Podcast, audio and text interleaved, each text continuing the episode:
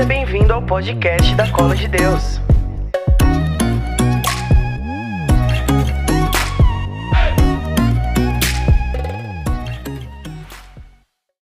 Para começar, vamos chamar uma pessoa que a Cola de Deus tem um carinho muito grande, não só a Cola de Deus, mas assim a Igreja Católica, que esse cara que lidera um movimento que arrasta milhões de pessoas nas redes sociais e por onde ele passa, na Canção Nova, é, e vem deixando um legado muito forte. Ele tem algumas novidades para contar para a gente também hoje aqui no Talk. Então, com vocês, o pastor Nelson do Escolhi Esperar.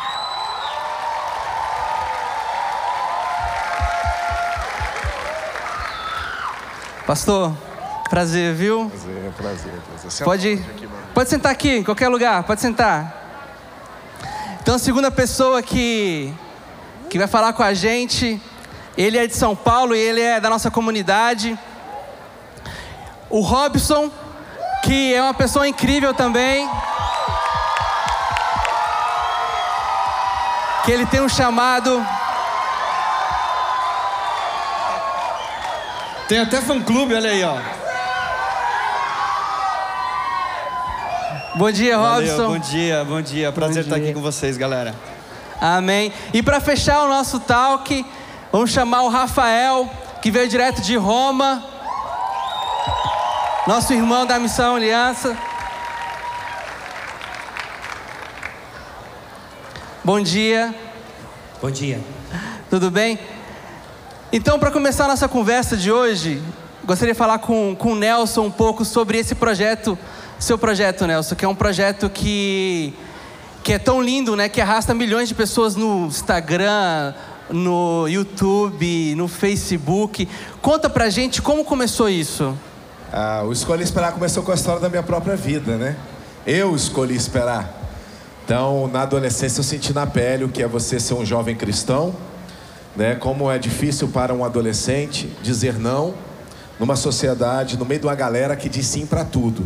Então, eu senti na pele os dilemas, os conflitos de você ser um adolescente e querer agradar o coração de Deus, e é muito difícil. Depois entrei na juventude, vi como é difícil você ser um jovem puro num mundo pornô como o nosso, né? É muito difícil você é, ser santo num mundo sujo assim, né? Tão apelativo. Então, por ter vivido essas experiências, eu descobri que era não era uma luta só minha, era uma luta de todos solteiros. Né? E aí, quando foi em 2011, eu tive o privilégio, depois de 20 anos trabalhando com jovens, eu tive o privilégio de coordenar essa campanha que nós começamos na internet, na época era Twitter, e para minha surpresa, eu não imaginava, ela viralizou na internet, né? E tomou uma dimensão nacional e não era o que eu planejava, não era o que eu imaginava. Achei que ninguém se interessava por esse assunto, né? Falei, ah, vou criar essa, esse movimento para comunicar com alguns poucos jovens que provavelmente têm essa mesma escolha, né? E fiz para os jovens da minha cidade. Mas ah, os planos de Deus não são os nossos planos, os caminhos de Deus são mais altos que os nossos caminhos, né? E hoje eu estou aqui, por exemplo, nesse lugar maravilhoso que eu não podia imaginar nos meus melhores sonhos né? Que eu estaria conhecendo uma geração atômica, por exemplo. Essa coisa que Deus faz. É! Amém. Robson, fala um pouco pra gente sobre, é, sobre esse teu chamado de conexão, né? De conectar pessoas, de conectar e trazer unidade para a igreja. Como é que como é que você exerce isso assim dentro, dentro da sua vocação? Legal. Bom, eu já nasci assim, né? Porque não sei se todos sabem, mas eu vim de um berço evangélico, eu nasci, cresci, vivi, fui criado na igreja batista, conheci Jesus na igreja batista, né? Fui batizado lá. E aí eu digo assim, eu sempre costumo dizer que eu conheci Jesus na igreja batista e fui batizado no Espírito Santo na igreja católica. Então é, um, é, um, é uma parada bem louca. E, e assim, Deus veio tratando isso, né, no meu coração. Um certo tempo eu fui para a igreja católica quando eu casei. Foi uma luta para mim também, Nelson, porque, né, imagina quebrar esse conceito, esse paradigma, mas eu demorei um pouco para entender, mas eu entendi que Deus tinha um propósito por isso. Porque Deus ele não faz as coisas nem por uma necessidade é, e nem num, por uma oportunidade, mas ele faz por propósito. Então havia e há um propósito nisso, né? Existe um texto na palavra de Deus de Isaías 49, no versículo 8, que é uma profecia a respeito de Jesus, que diz que Jesus ele é a aliança dos povos. E eu tomei essa profecia para mim, né? Então eu entendo que Deus é, ele me trouxe hoje, já há 20 anos, para a igreja católica para ser ponte. Uma vez Deus disse assim: os homens constroem muros, mas eu construí pontes para que eles se encontrem.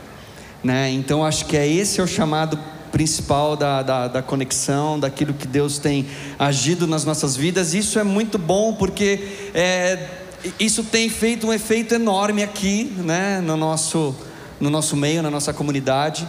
Então é incrível o que Deus está fazendo e vai fazer muito mais ainda. Amém. Rafael, fala um pouco dessa da sua experiência e um pouco da visão da igreja na Europa, né? Foi um pouco do trabalho de vocês, da comunidade de vocês. Eu sou missionário já faz 20 anos. E com 23 anos me mandaram para fundar a primeira missão da Aliança de Misericórdia em Portugal. Desde então fiquei por lá, não voltei mais. De lá depois fui para Polônia, Bélgica, agora Itália.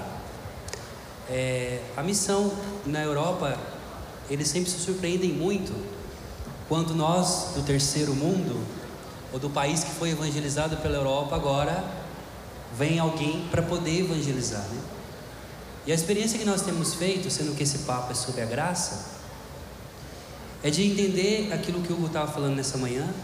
Quando você se coloca à disposição, quando Deus encontra um coração disponível, né? Você só queria fazer na tua cidade o movimento, eu, eu decidi esperar. Você lá em São Paulo. Eu com 23 anos, quem tem 23 anos aqui? Quem tem 17 anos aqui? Levanta a mão. Eu. Com 17 anos entrei para a comunidade. Estou com 36 anos hoje. E a graça me acompanhou, nos acompanha todo o tempo. Quando chegamos em Portugal, é, eu fiz uma experiência muito forte. Primeira, o primeiro benfeitor da Aliança de Misericórdia, nós trabalhamos com os pobres, foi um irmão de rua, Batista. Que nós fomos dormir na rua com ele, era o seu aniversário, e naquele dia é, nós oramos juntos, foi uma experiência muito forte de unidade. E o Emanuel, que hoje continua é evangélico, saiu da rua, é, tem família, ele se tornou o primeiro benfeitor da Aliança de Misericórdia. Desde então, esse caminho de unidade tem me acompanhado. Eu também já fui é, evangélico quando era jovem, de família evangélica, mas recebi o batismo do Espírito Santo dentro de uma missa. Amém. Olha que forte, né? Nelson, é... fala um pouco. A graça é para todos? a graça é para todos, né? Se não fosse pela graça, nenhum de nós estávamos aqui nessa manhã, né? Que em nós não há bem algum, né? Já disse o apóstolo São Paulo. Então a graça, é, se nós estamos aqui nessa manhã, nós somos é, resultado dessa superabundante graça onde abundou o pecado, superabundou a graça de Deus. E eu vejo como que a graça de Deus, eu, eu tinha tudo para dar errado, eu tinha tudo para não estar no ambiente, é, na missão que eu faço hoje. Né? Eu vim de um lar é, muito sofrido, de um meus pais de um casamento muito detonado, né? E vim de um lar realmente de um ambiente que eu tinha tudo para ser o contrário do que eu sou hoje mas eu fui alcançado por essa maravilhosa graça. Né? E se nós todos estamos aqui nessa manhã, é porque nós fomos alcançados por essa graça. E o grande desafio agora é nós conseguirmos comunicar ao mundo né, essa graça do qual nós fomos alcançados. As coisas hoje mudam muito rápido. Né? Hoje, as gerações de hoje. Eu trabalho com jovens há quase 30 anos, jovens adolescentes. Você falar com jovens hoje é diferente de 20 anos atrás.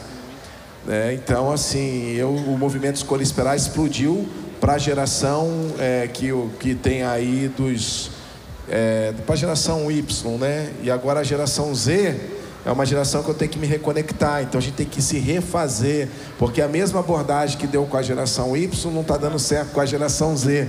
Então é outra abordagem, é outra pegada, é outra dinâmica.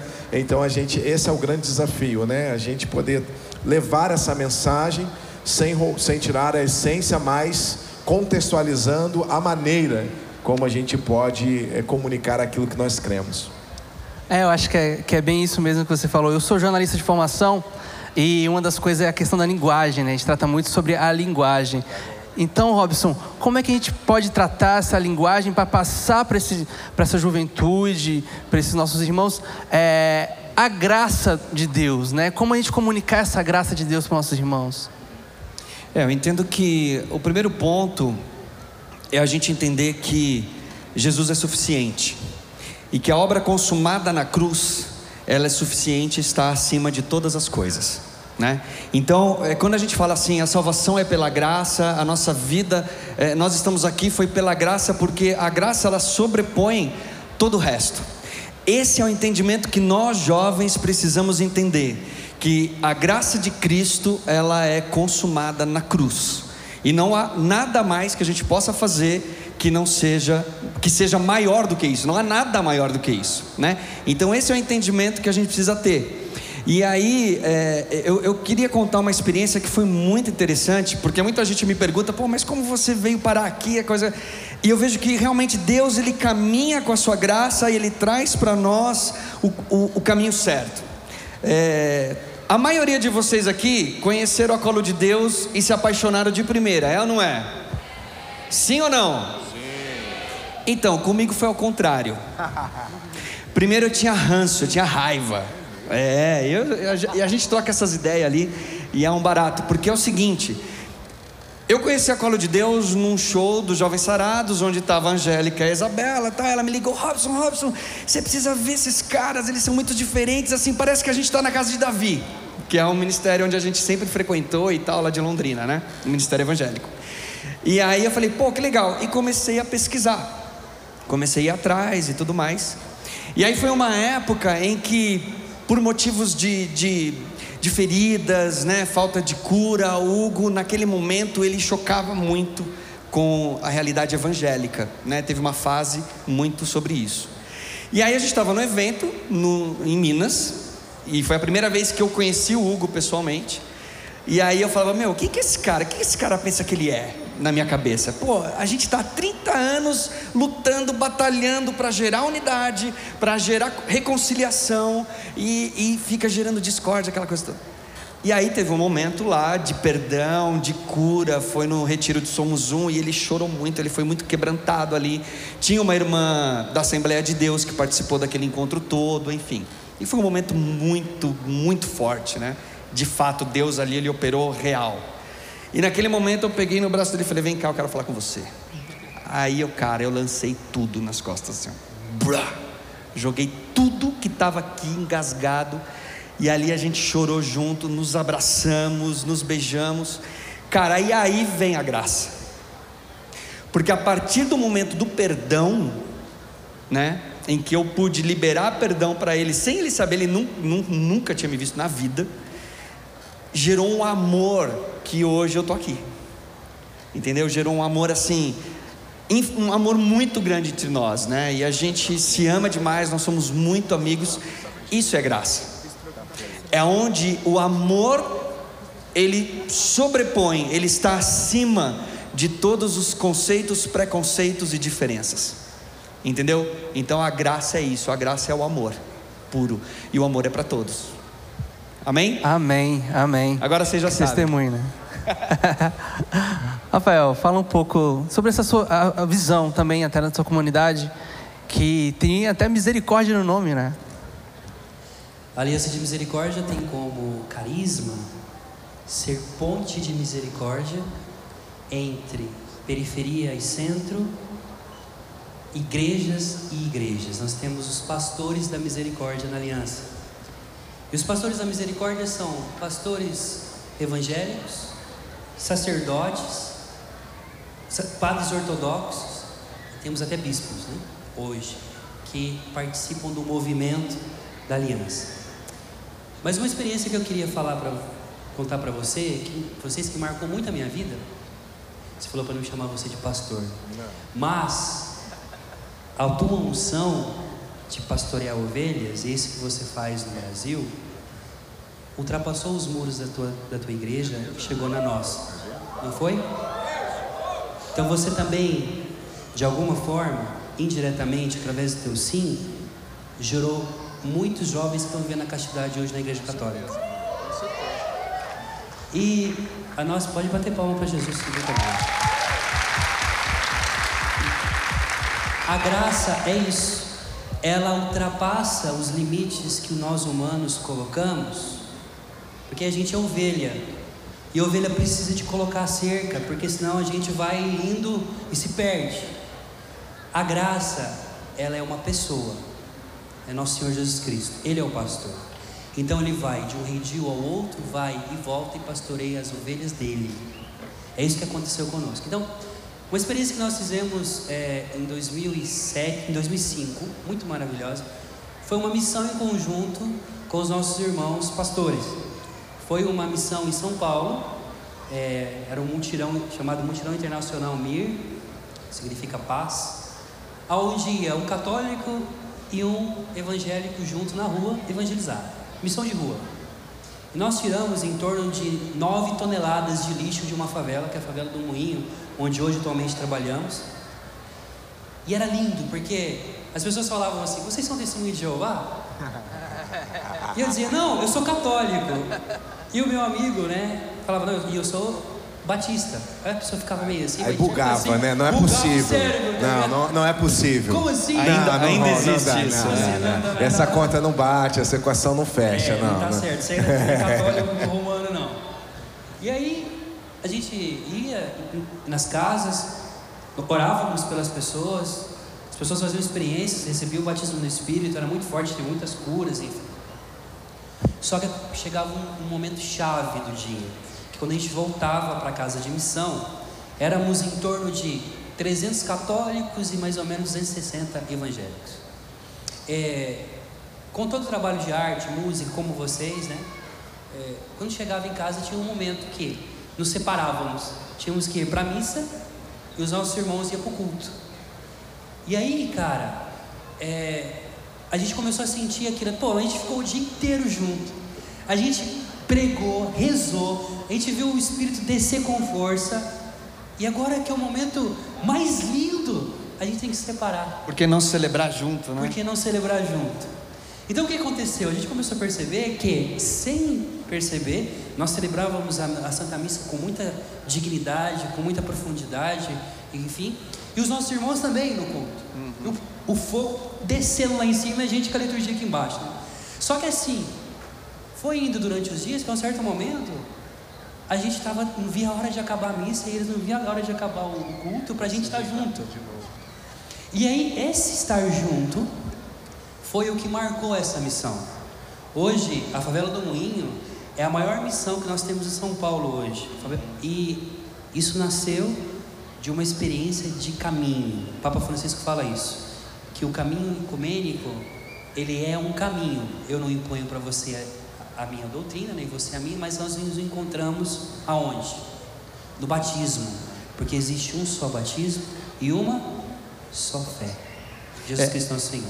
E é importante a gente entender, Nelson, assim, galera, quando a gente fala em unidade, é muito diferente de universidade. É, ou uniformidade. Uniformidade. Uniformidade. É muito diferente a de gente uniformidade, Confunde isso. unidade com uniformidade. Porque assim, nós somos diferentes, mas podemos ser unidos. É, Sim. Né? Então a unidade não é uniformidade. Não. Porque uma coisa uniforme não tem como ser unidade porque é a mesma coisa. Então a unidade ela precisa dessa da- o- o- de- do, do diferente. dessa multiforme, né? Isso. Face daqueles que são de Deus. Então Isso.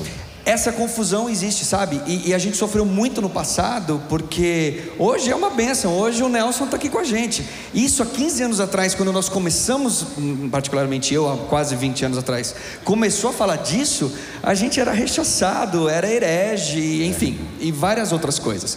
Hoje não, hoje, graças a Deus, isso tem sido quebrado. E eu entendo assim, gente, ó, é, o grande momento que vai preparar o caminho e a volta de Jesus é a unidade da igreja. É a unidade da igreja. Jesus não vai voltar com a sua, ideia, com a sua igreja partida, como, como foi falado ontem. Entende?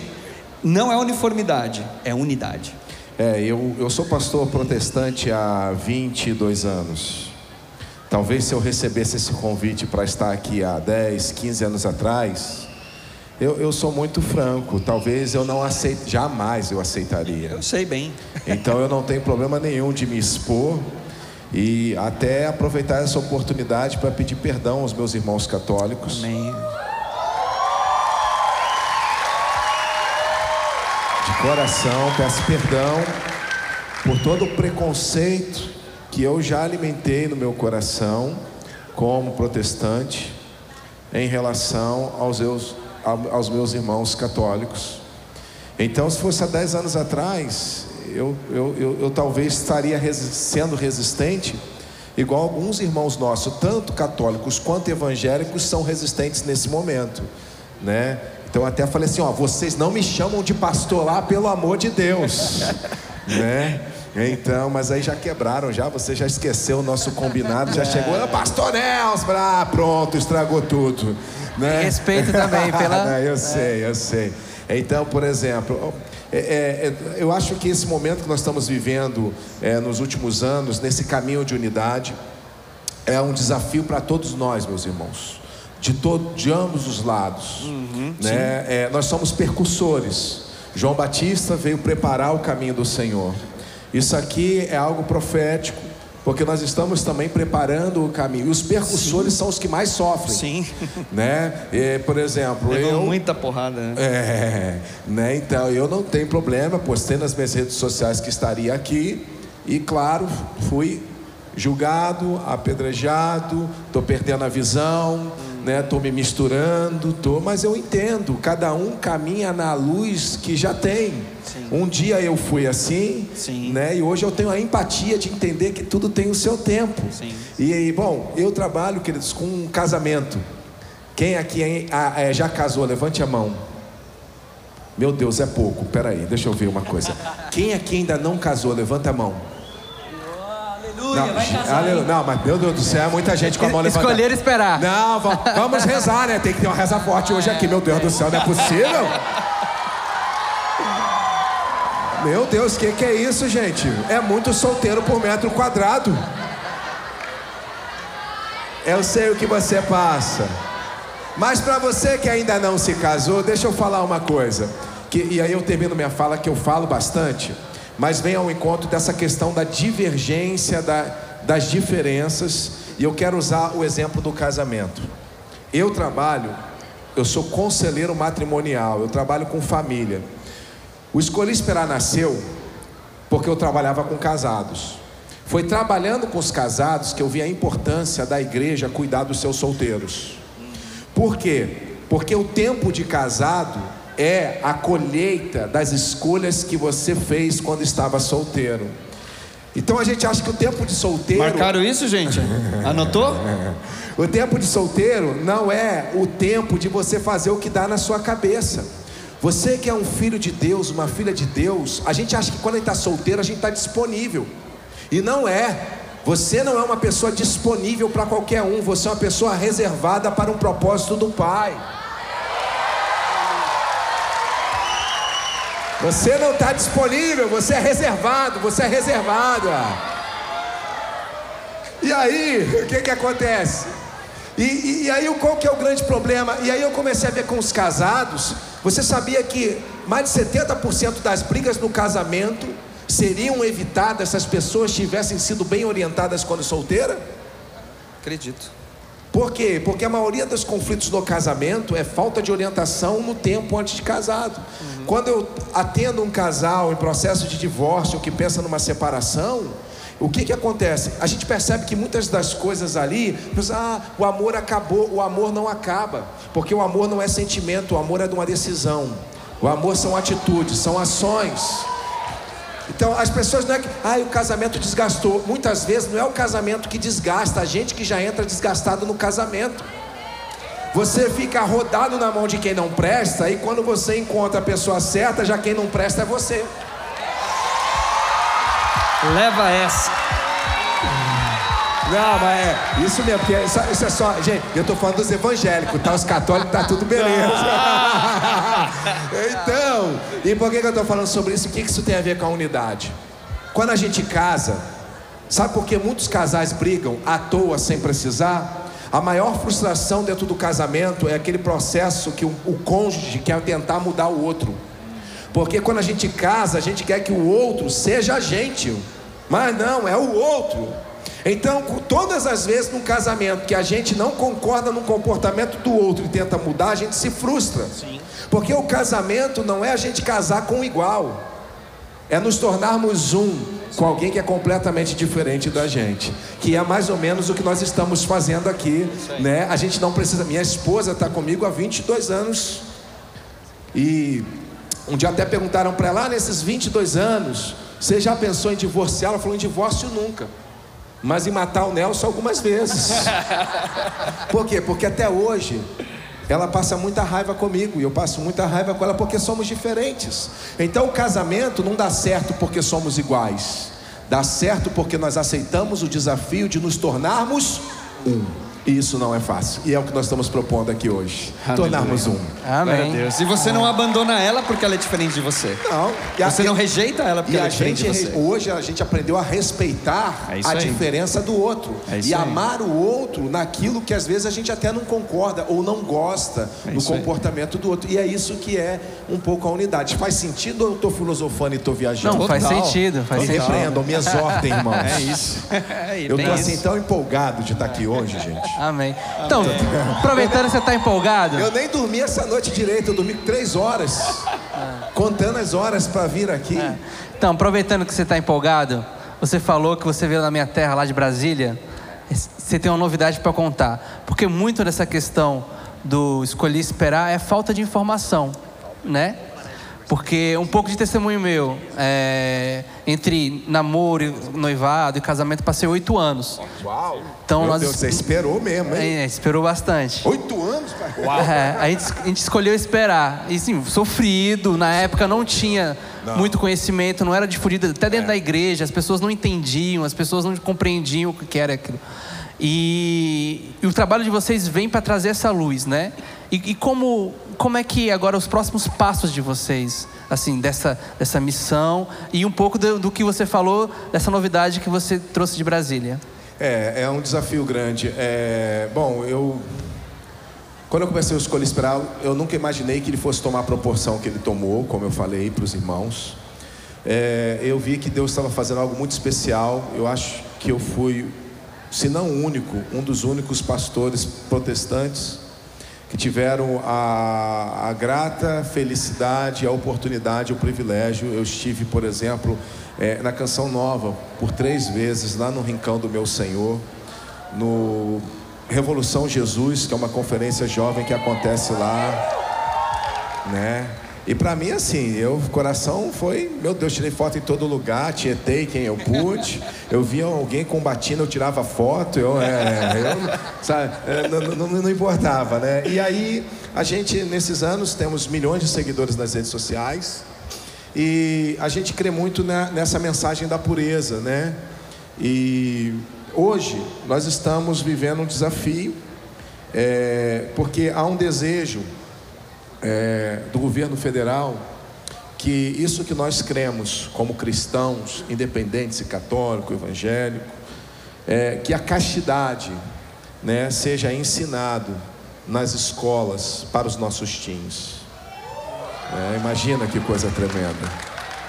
Por quê? Porque hoje no Brasil, queridos, só existe um tipo de política pública que é o quê? Que é assim, ó, adolescentes, transem à vontade, mas use camisinha. Só existe esse tipo de política pública. Mas de adolescentes que têm 13 anos, 30% só que tem uma vida sexual ativa, outros 70% não. E não existe nenhum outro programa que atenda os outros 70%. E esses 70% são zombados, esses 70% que ainda são virgem, né, sofrem preconceito e todo mundo acha que eles são minoria. Então quem é virgem na escola acha que ele é o único virgem da turma. Porque quando ele chega numa reunião, O diferente são eles, né? Todo mundo conta história, mas às vezes todo mundo está mentindo e todo mundo é virgem. Por quê? Porque há um, um preconceito que todo mundo né, já teve suas experiências, às vezes todo mundo ainda não teve. Né? Então é algo tremendo. E aí conta uma experiência que foi muito bacana para mim. Sexta-feira teve uma audiência pública para discutir exatamente isso, porque isso se chama prevenção primária. Olha como a Bíblia, ela sempre está à frente da sociedade e ela nunca é desatualizada. A castidade, que é o que nós cremos, irmãos, todos nós, é um valor, não é uma censura. É uma proteção para a sua vida. Quando Deus fala que devemos esperar ter o matrimônio para termos nossas experiências sexuais, a Bíblia não está cortando o nosso barato, a Bíblia está nos protegendo. Então, eu, eu lembro uma vez que eu, eu fui dar uma, uma entrevista, eu vou contar para os católicos, que eu nunca contei isso para os evangélicos. Porque evangélico é muito mimimi, sabe? Rapaz, mimimi, rapaz, evangélico gosta de uma confusão na internet. Ah, E eu não gosto, então eu não gosto de arrumar confusão com os evangélicos. Né? Eu dou graças a Deus que eu sou evangélico, eu acho que eu não aguentaria um amigo evangélico, porque, meu Deus, eu vi que complicado. Né? Então, eu fui, eu, eu vou contar para vocês, mas vocês não contem para ninguém. Um dia eu estava num evento como esse aqui, chegou no final, a moça me abordou e falou assim: Eu, eu gostaria de fazer uma entrevista com o senhor. Eu falei, pois não? Falei assim, eu sou da editora Abril. Eu falei, ó, que bacana, eu vou sair na Veja, né? Então ela falou assim: é, mas tem um problema, eu sou da revista Playboy. Eu, what? Né? Falei, como? Falei, é, tem algum problema? Eu falei, só faço uma exigência. Ela falou, qual? Eu falei, só dou entrevista se for de roupa. e aí ela me perguntou assim, vem cá, foi com a Ângela, que é minha esposa, foi com a Ângela que você perdeu a sua virgindade? Eu falei, eu nunca perdi minha virgindade. Ela regalou o olho e falou, "Ué, quanto tempo você tem de casado? Eu falei, naquela época eu tinha 19 anos de casado. Eu falei, tem 19 anos de casado. E você não perdeu a sua virgindade? Eu falei, não. Ela assustou, eu falei, por quê? Porque virgindade você não perde. A virgindade é um presente. Só perde a virgindade quem se entrega antes e tempo do antes do, tempo certo. Aí você perde a sua virgindade. Se você está aqui e ainda é virgem, não tenha vergonha de ser virgem. E a virgindade é um presente dos céus, a castidade é um presente. Então não perca a sua virgindade, seja um presente na vida de quem vai te encontrar. Né? Eu não perdi a minha virgindade, eu dei a minha virgindade de presente para a mulher que eu esperei, né? E a mulher, a única Bem, mulher vamos aplaudir, gente. Aleluia. Então eu falei sobre um monte de coisa, eu não sei mesmo sobre o que, que a gente estava falando, que eu fui falando sobre uma coisa, sobre outra. Sobre Mas- Brasília, ah, sobre projeto. Brasília. Aí vocês vejam, eu fui para uma audiência pública, cheguei lá, não tinha um pastor protestante lá para me dar apoio, mas tinham dois padres. E aí era uma audiência complicada, porque há uma é, é, é, não a, a castidade tem preconceito a castidade. Você que é universitário, você sabe disso. Você, minha irmã que está aqui, que ainda é virgem, você, brother, que ainda é virgem, você sabe o que, que é isso. E você que não é mais virgem, mas hoje, né, fez uma escolha, agora não, agora eu vou me guardar, vou sexualmente até o meu casamento, porque às vezes você teve sua experiência sexual, mas a hoje você tomou uma decisão e recomeçou, zerou o jogo. E não tem Beleza? problema nenhum. Você sabe que se você falar, se você está aqui, você namora alguém, está em compromisso com alguém, e se vocês não têm intimidade sexual, vocês, como, vocês ficam com vergonha. Porque as pessoas julgam. Claro. Né? Então, a gente não precisa se envergonhar disso. Nós não somos minoria, nós somos maioria. O Brasil não sabe disso, mas vai descobrir. E aí eu fui lá falar e a imprensa estava toda lá. Tanto é que no dia eu virei chacota. Eu saí em todos os canais de notícias, mas tudo da forma o quê? Depreciando. Não depreciando, Nelson, depreciando o valor, que é o valor que nós cremos. E, eu, e lá na audiência pública só tinham dois padres. E foi Deus que enviou eles lá, porque eu sabia que eu ia ser muito atacado. E as únicas duas pessoas que batiam palma e, e vibravam eram os padres. Então o que, que eu fazia? Eu só olhava para os padres. Sim. E os padres foram mandando Te encorajando. o quê? Eu fui me empolgando, eu fui me empolgando e o padre foi se empolgando. Aí quanto mais Aí eu me empolgava, mais ele me Aleluia. empolgava. Aí teve hora que ele ficou em pé e bateu palma, aí eu já comecei a bater e falar com rapaz, no negócio, eu falei assim, padre, o senhor está me atrapalhando. O senhor tá numa vibe tão tremenda aqui que tá, eu tô me empolgando demais. É isso aí! então, assim, conta essa experiência para ver assim, que nós podemos fluir muitas coisas. O problema é que, sabe por que que as pessoas não dão certo no namoro e noivado e casamento? É quando a gente dá muita evidência àquilo que a gente diverge. Mas a gente pode ser forte Isso. naquilo que a gente converge. Isso, isso. Que a gente não precisa ser igual. Isso. A gente só precisa. O que que nos une? É, é- é mais importante o que nos une do que o que nos separe. Né? É. Assim como nós, como cristãos, o que é mais importante? Cristo, que nos une, ou aquilo que pode possivelmente nos separar? O que é mais importante? É Cristo, né? E, e eu falo assim, a gente, é, a gente tem falado muito sobre unidade durante muitos anos, aqui no Em Cristos, que é um outro movimento que eu, que eu participo também com a Canção Nova. E, e tá na hora da gente parar de falar de unidade e agir em unidade. É isso aí. Ah, Vou anotar essa, vou postar nas minhas redes sociais. Entendeu? E não, e vou falar que é minha. Porque chega de falar, não- a gente de não precisa mais falar, nós somos irmão. Cara, chega, a gente precisa agir em unidade. O que o povo lá fora precisa ver não são palavras, são atitudes, são ações de irmãos unidos, realizando e, levando o reino de Deus. É isso que precisa acontecer. Uma coisa que eu queria falar para nós católicos, né? Todos nós fizemos a experiência do batismo no Espírito Santo. E você sabe que o batismo no Espírito Santo, renovação carismática, novas comunidades, toda essa realidade nasceu porque um grupo de jovens nos Estados Unidos leram um livro do David Wilson, um pastor, e falaram: a gente também quer isso para nós. Quando o batismo do Espírito Santo desceu sobre a Igreja Católica, o Papa João Paulo II chamou um pastor de Minnesota, nos Estados Unidos, e o apelido dele depois ficou como Senhor Pentecostes, esse pastor. E pediu a esse pastor de poder ser o formador daquilo que hoje é a renovação carismática. Quase ninguém sabe disso. É. Esse pastor foi o único pastor que recebeu o prêmio da Ordem de Santa Cruz, que é um prêmio que tem no Vaticano. Único evangélico protestante a receber esse prêmio, porque são católicos que recebem. Pelo bem que ele fez à Igreja Católica, formando aquilo que seria aquilo que nós somos hoje. Então, quando você fala de um, de um evangélico, quando você fala de um ortodoxo, saiba que a igreja ortodoxa, que a igreja protestante, que a igreja católica, que a igreja, o corpo de Cristo rezou, orou por muitos, por séculos para esse batismo. Mas sendo que é o Espírito Santo que conduz essas coisas, pastor? Estava conversando aqui com ele aqui, escondido. Eu vou acabar com, nós vamos acabar com esse momento.